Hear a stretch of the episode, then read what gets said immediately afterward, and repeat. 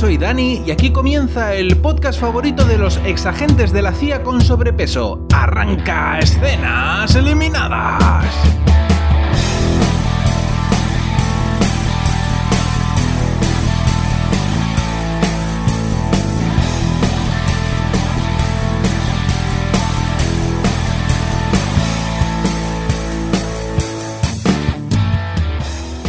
Esta semana os voy a contar qué sucede en el piloto de una nueva serie de la CBS. Se trata de un remake de una serie de los 80 que se llama The Equalizer. Y bueno, puede, puede que os suene porque hace unos años Denzel Washington protagonizó varias películas que adaptaban también aquella serie. Bueno, pues como siempre voy a contaros qué sucede en el piloto para que mm, valoréis si os interesa ver la serie o no. El episodio comienza con una camarera que está hablando con su madre por teléfono mientras recoge la cafetería para cerrar e irse a su casa. Están hablando sobre una beca que la chica parece ser que, tiene opciones de conseguir y que le permitiría pues ir a la universidad y dejar de, trabajar en, en la cafetería, ¿no? Cuando sale al callejón trasero a sacar la basura, aparece un hombre corriendo y dos tipos que le venían persiguiendo le pegan un tiro por la espalda. Entonces la chica sale huyendo y se esconde en el restaurante otra vez, mientras que los asesinos la, están buscando por todo el local para matarla, eh, porque no quieren dejar testigos. Pero eh, la chica se esconde, no consiguen encontrarla y, y, ya llega un momento que aparece la policía, así que se tienen que marchar y la chica consigue sobrevivir.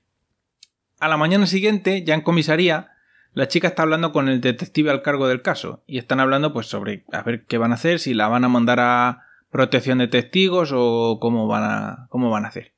Y justo en ese momento e interrumpe la conversación otra detective que viene porque han encontrado una grabación de una cámara de seguridad donde se ve lo que pasó en el callejón la noche anterior. Los dos detectives se van a otra sala a ver la cinta y la chica, por lo que sea, le da por asomarse por el cristal de la puerta y ve también el vídeo que están viendo los detectives.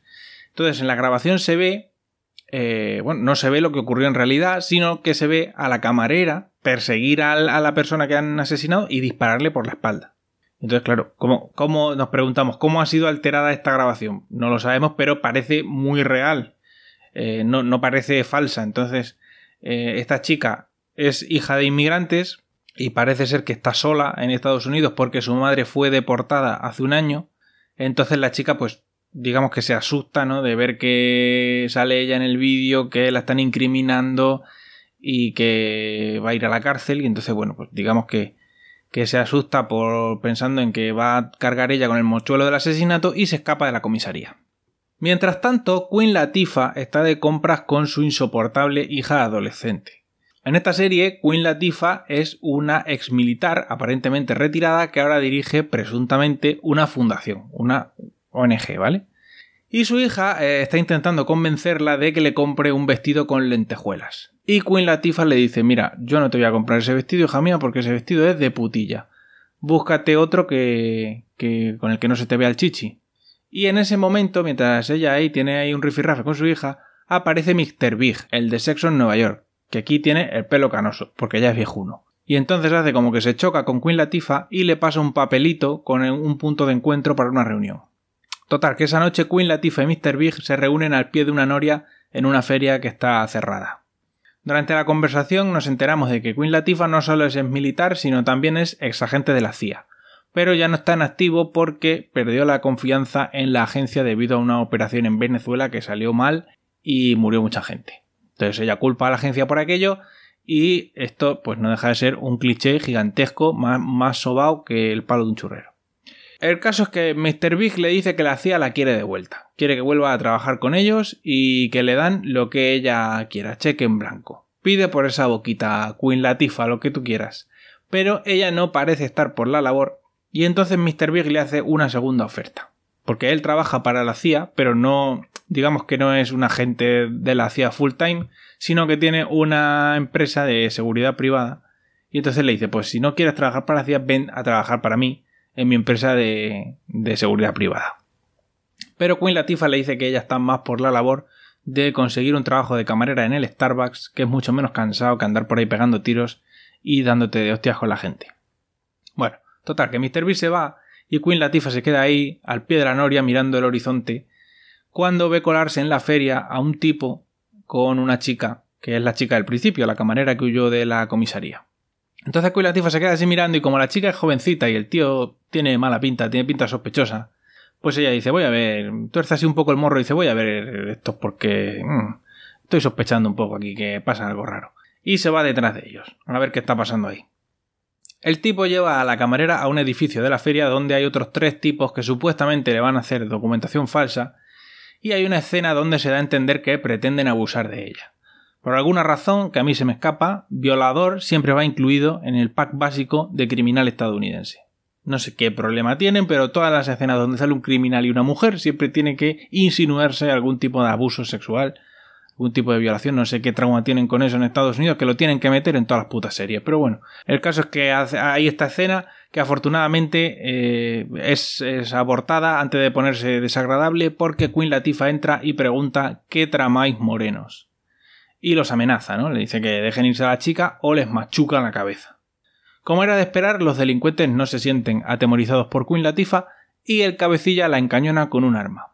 Queen Latifah, con inesperados movimientos felinos, desarma al tipo, le pega dos tiros a los secuaces e incapacita al jefecillo dando paso al opening de The Equalizer. Que yo pensaba que, que la protagonista de Equalizer iba a ser la chica joven, pero no, parece que la protagonista es Queen Latifah lo cual me sorprende un poco porque Queen Latifah no está precisamente en la forma física más óptima para hacer de heroína de acción. Pero bueno, justo por eso yo creo que la serie es más interesante. Bueno, después del opening, la camarera le cuenta a Queen Latifah pues toda la movida del asesinato y del vídeo falso inculpando a la que ha encontrado la policía y, y tal y cual, y por alguna razón Queen Latifah le cree todo lo que le está contando a la muchacha. Así que la lleva a ver a unos amigos suyos, un matrimonio que tiene un bar, pero que en realidad el bar es una tapadera. Ella es una ex militar también, una francotiradora, pero ahora está regentando este bar y su marido es un hacker que tiene su tinglado de hacker montado en el sótano del bar. Y además mm, el hacker fingió su propia muerte hace algún tiempo. Bueno, total, que la del bar se hace cargo de esconder a la chica y el hacker se pone a investigar todo lo relacionado con el caso porque, bueno, ven el vídeo del que tiene la policía y el hacker le dice, mira una cosa te voy a decir, Queen Latifa, si este vídeo es falso, que a simple vista no parece, no hay muchas organizaciones capaces de hacer esta clase de falsificación en unas pocas horas, y ninguna de ellas es buena noticia. Total, que el hacker sigue investigando y Queen Latifa se va a hacer lo suyo, sus movidas. La camarera, que está escondida en un piso franco y está muy nerviosa, está dándole vueltas a la idea de llamar a su madre, a pesar de que le han dicho explícitamente que no lo haga. Así que los malos que están monitorizando su teléfono, al final, eh, cuando llama, la rastrean y se van a matarla. Pero es una trampa. This is a trap.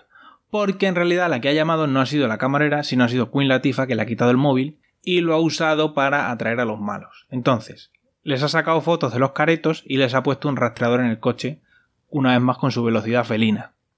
Al día siguiente los detectives están revisando las pertenencias que se han traído de casa de la camarera, y a uno de ellos, que parece ser el que tiene así algunas neuronas funcionales, no le termina de encajar que una estudiante que trabaja a tiempo parcial en una cafetería se líe a tiros al lado de su trabajo con un desconocido. No, como que no encuadra, ¿no? Que, que estudiante ejecute a un abogado en un callejón así porque sí, no, como que algo no cuadra. Entre tanto, Queen Latifa está, está siguiendo a los malos y aprovecha que se marchan del local en el que se esconden para entrar a registrar. Le hace algunas fotos con el móvil a los documentos y a las evidencias que tienen por allí y el sonido de la cámara activa una bomba trampa que tienen puesta los malos para prevenir justamente que alguien se cuele a rebuscar. Pero en una inentendible decisión, los malos han decidido ponerle un temporizador a la bomba, que eh, le da tiempo suficiente a Queen Latifah a darse cuenta de que algo raro pasa, encontrar la bomba y salir corriendo del edificio antes de que explote. Bueno, el equipo de Queen Latifah ha averiguado que los malos son exmilitares de las fuerzas especiales y han averiguado también que el tipo al que mataron, que se supone que era un abogado junior en un bufete más o menos prestigioso, estuvo en un club bastante exclusivo para gente millonaria, lo cual le resulta extraño a Queen Latifah porque normalmente los ricos de ese nivel no tratan con abogados junior, sino que tratan ya con el, con el jefazo ¿no? del, del bufete. Por su parte, la camarera está muy nerviosa porque se va a perder la entrevista para la beca. y entonces decide salir del piso franco a pesar de que le han dicho que no lo haga. Finalmente el equipo averigua que el abogado muerto se reunió en el club con un millonario dueño de una empresa tecnológica y este tipo podría tener los medios para falsificar el vídeo e incriminar a la chica. Entonces Queen Latifah se reúne con Mr. Big, que le ha conseguido la hoja de servicio de los malos, que son, como ya sabíamos, en militares, pero descubrimos que son eh, eh, de operaciones especiales que están licenciados con deshonor y buscados por la policía por crímenes de guerra. tampoco es que nos aporte mucho esta información, pero bueno, caso que descubrimos esto. Mientras tanto, la camarera se presenta en la universidad para su entrevista de la beca y, por supuesto, como era de esperar, la está esperando la policía y la detiene. Porque, como registraron su apartamento, pues saben que tiene una cita en la universidad para lo de la beca, así que la estaban esperando con la escopeta cargada. Queen Latifah se disfraza poniéndose unas gafas de pasta como Clark Kent y se va a dar con el millonario. Lo confronta en una conversación que solo sirve para entretenerlo mientras ella le, le clona el móvil. Con esta magia hacker que hacen en las series, le clona el móvil. Cuando se marcha, escucha una llamada del millonario avisando a los mercenarios de que Queen Latifah le ha encontrado a él también y que a ver si la van matando ya o algo porque esta mujer está ya averiguando muchas cosas. En ese momento Queen Latifah recibe una llamada de su amiga contándole que la camarera se ha ido del piso franco y que la han detenido. Así que se vuelve a disfrazar con sus gafas de pasta y se presenta en la comisaría haciéndose pasar por abogada. Habla con la camarera para decirle que eh, básicamente te lo dije, te dije que no salieras del piso y después de una conversación que no nos aporta gran cosa, habla también con el detective. Y el detective le dice que él sospecha que la camarera está diciendo la verdad, pero que el caso es bastante sólido, que bueno, que hay un vídeo ahí, que eso es un canteo, y que a ver, pero que él se huele algo raro, que él piensa que la chica está diciendo la verdad, pero que a ver cómo lo prueba. De pronto, el hacker llama también a Queen Latifa por teléfono para decirle que ha escuchado otra llamada entre los mercenarios y el millonario, que saben que la camarera está en comisaría y que la van a trasladar a la cárcel, y entonces eh, han planeado matarla cuando. en el trayecto, ¿no? De la comisaría a la cárcel. Así que Queen Latifah y su amiga la militar, la francotiradora, asaltan el furgón policial antes de que lo hagan los mercenarios y se llevan a la camarera. En este momento la trama de la serie es abruptamente interrumpida cuando Queen Latifah recibe una llamada de su hermana para decirle que ha llamado el exmarido de Queen Latifah diciendo que la hija le ha mentido porque le ha dicho que se iba a casa de una amiga pero luego resulta que era totalmente falso y no estaba en casa de la amiga Así que Queen Latifah rastrea a su hija menor de edad y se la encuentra en una fiesta bebiendo alcohol, fumando porros y llevando el vestido de lentejuelas de putilla que ella no le había querido comprar. Que además parece ser que lo ha robado el vestido. Cuando ya están de vuelta en casa, los guionistas creen necesario mostrarnos a la hija montando una escenita de adolescente malcriada que está resentida porque sus padres no le dejan hacer lo que le sale del chochete. Y ella, pues, e-, está muy afligida porque es muy duro ser ella. Es durísimo ser ella. Y entonces en esta discusión, pues, pues nada, lo típico, ¿no? Pero esta discusión que hace no muchos años se habría saltado con la madre saltándole los dientes de un bofetón a la niña, pues aquí termina con un simple castigo, ¿no? La discusión sirve, sin embargo, para que Queen Latifah se fije en la asignatura de uno de los libros del instituto que lleva su hija, y eso hace que se le encienda la bombilla y dice, ¿y si el código que llevaba apuntado el abogado muerto es la asignatura de un libro de la biblioteca? Entonces se va para allá y encuentra el libro, y escondido dentro encuentra algo que no le da tiempo a ver qué es porque aparecen los malos y la noquean con un culatazo en el cogote. Un fundido a negro después, Queen Latifah se despierta atada a una silla y los mercenarios la amenazan con torturarla para que les diga dónde está la camarera. Como Queen Latifah no está intimidada en absoluto, le hacen una ahogadilla poniéndole un trapo en la cara y echándole agua. En ese momento aparece Mr. Big con un montón de SWATs y detienen a los mercenarios, porque Queen Latifah ya había previsto todo esto y había quedado con Mr. Big para que estuviera preparado para detener a esta gente que, como hemos dicho antes, pues está buscada por crímenes de guerra. Total, que detienen a los malos y el hacker analiza la pista que encontró Queen Latifah en la biblioteca y resulta que el abogado eh, encontró algunas evidencias de que el millonario estaba ocultando fallos mortales en un sistema de conducción automático que está desarrollando para coches. Y como el millonario no quería que se filtrase que el sistema tiene fallos, porque eso lógicamente le cuesta las perras, pues lo mandó matar. Em, sale más barato mandar matar al abogado.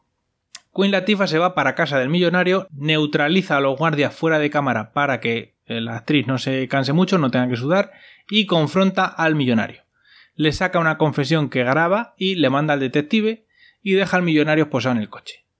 La policía revisa todas las pruebas, encuentran el vídeo verdadero del asesinato del callejón, que convenientemente por alguna razón el millonario lo guardaba en su caja fuerte, detienen al millonario y exoneran a la camarera. Todo sale a pedir de Milhouse.